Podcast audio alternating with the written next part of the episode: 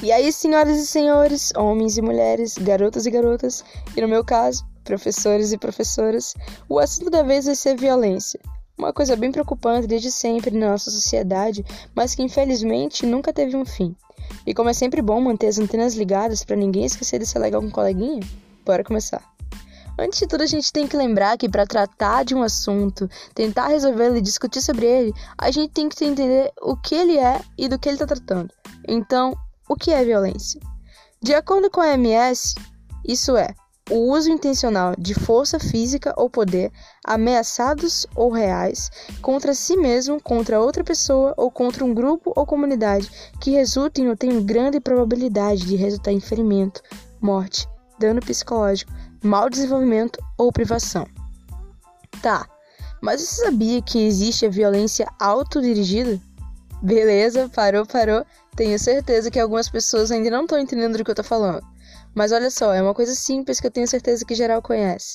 Violência autodirigida nada mais é do que você se autoagredir. Você mesmo se machuca, seja fisicamente ou verbalmente. Isso pode acontecer em casos como no suicídio. A maioria dos casos decorre de morte por enforcamento, estrangulamento ou sufocação, com homens e mulheres. Também pode acontecer disparo de arma de fogo e pesticidas. Parou, parou! O que, que é pesticidas? Bora dar uma olhada no Google. Um pesticida pode ser uma substância química ou um agente biológico, tal como um vírus ou bactéria, que é lançado de encontro às pragas que estiverem destruindo uma plantação, disseminando doenças, incomodando pessoas, etc. Resumindo tudo, galera, é literalmente veneno. A pessoa se envenena e tira a própria vida. Uma coisa triste, bora ser sincero. E que, infelizmente, acontece muito. E acontece em 12% dos homens. Corrigindo, acontece em 12% entre as mulheres e 5,6% entre os homens. E pasmem, isso tudo só aqui no Brasil. Imagina como tá no mundo. Em 2015, o suicídio foi a décima principal causa de morte em todo o mundo. O suicídio é a causa de cerca de 5,5 de mortes.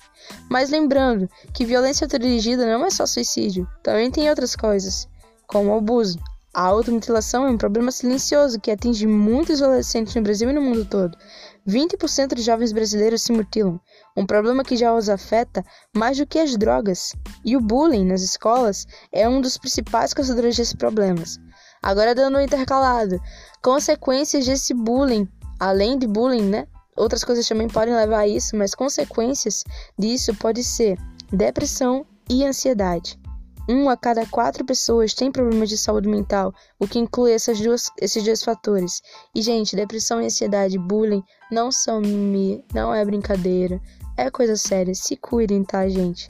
Falando nisso, galera que não tem como ir no psicólogo ou que a família não tá ajudando, lembra? A internet também pode ajudar, tá? Alguns sites e aplicativos podem te ajudar num tratamento. Não pode ser tão eficiente, não vou dizer que pode ser tão eficiente como um psicólogo cara a cara, mas também pode ajudar. Eu fiz uma pesquisada e usei o aplicativo só para trazer aqui. Um deles pode que se chama Flow F-L-O-W. Ele pode se encontrar gratuitamente. Você baixa ele ele vai te dar conversas diárias, oferecer técnicas de autoajuda, rastreamento de humor, vídeos, etc, etc, que pode cuidar da sua saúde mental para pessoas que estão passando por esse tipo de problema, tá? Agora voltando, bip. Quais são os tipos de violência? Tem a violência interpessoal e a violência coletiva. Começando, a violência interpessoal se divide ainda em duas partes: a comunitária, que acontece fora do lar, entre pessoas que não têm vínculo nenhum de parentesco com você e ainda assim vão te agredir, o que você nem mesmo conhece, mas vai estar tá lá. Inclui a violência entre jovens, estupro, agressão sexual de estranhos e a violência em ambientes institucionais, como escolas, locais de trabalho, prisões e asilos. Quando a violência interpessoal ocorre nas famílias, suas consequências psicológicas podem afetar os pais, as crianças e o seu relacionamento a curto ou longo prazo. E também tem a familiar e a conjugal, que ocorrem em geral no próprio lar. A violência familiar e conjugal inclui os maus tratos de menores, a violência doméstica e os maus tratos de pessoas idosas. Em crianças, aproximadamente 20% das mulheres e 5 a 10% dos homens relatam terem sido abusados sexualmente quando crianças. Enquanto isso, 25 a 50% de todas as crianças relatam terem sido abusadas fisicamente. Em jovens, em todo o mundo, cerca de 250 mil homicídios ocorrem entre jovens de 10 a 29 anos, isso a cada ano, o que representa 41% do número total de homicídios a nível mundial. Para cada jovem morto, 20 a 40 são feridos precisando de tratamento hospitalar. Bora melhorar isso, saúde! E também tem a violência pelo cônjuge. Imagina a pessoa que você resolveu dividir a tua vida, mas ainda assim vai pode te agredir. Então, cuidado. E isso acontece, foi estudado e no estudo conduzido pela OMS em 10 países, principalmente em desenvolvimento. Olha aí, Brasil, as mulheres de 15 a 49 anos, entre 15% Japão e 70% Etiópia Peru, de mulheres relatam violência física e ou sexual por parte de um parceiro íntimo.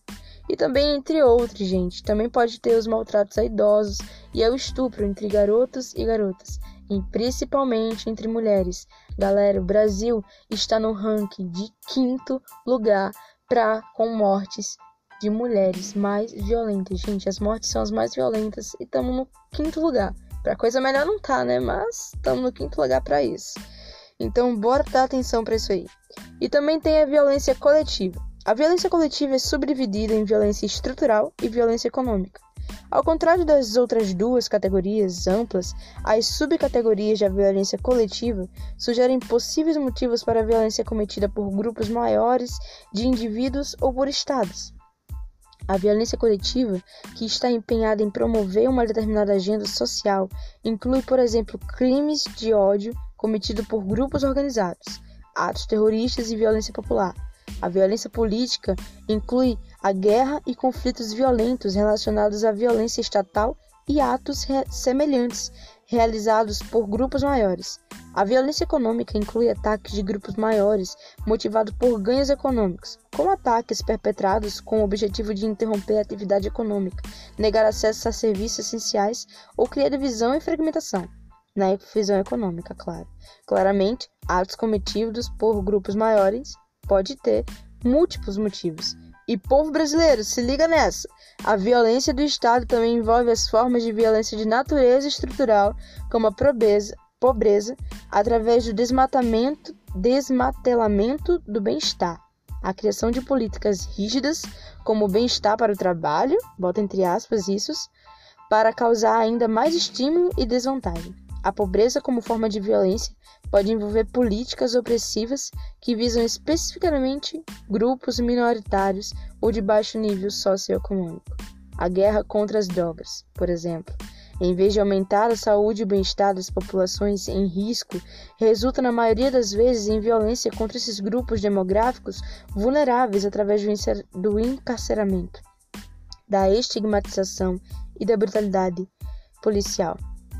Então, como vocês viram, há vários tipos de violência, com vários tipos de pontos de, de pontos críticos, e a gente tem que tomar muito cuidado disso. E para finalizar, a gente tem que entender o que raios causa a violência. Lembrando que isso não violência, gente, não tem muito motivo, entendeu? Você não pode ser violento com alguém, mas bora lá. O que causa a violência? Estudamente falando, cientificamente falando, poderíamos dizer também que uma das causas de violência seria o desemprego, a fome, viver em favelas, o crime organizado, a omissão do poder público, a pobreza, a desigualdade social, etc. Enfim, são várias as causas que contribuem para esse cenário. E olha isso, pesquisas mostram que os climas mais quentes acabam por dar uma maior exposição que pode gerar violência. Isso porque o clima quente gera neurotransmissores que podem deixar mais agressivos. Nordestinos que se cuidem, né, depois dessa. Mas gente, era isso.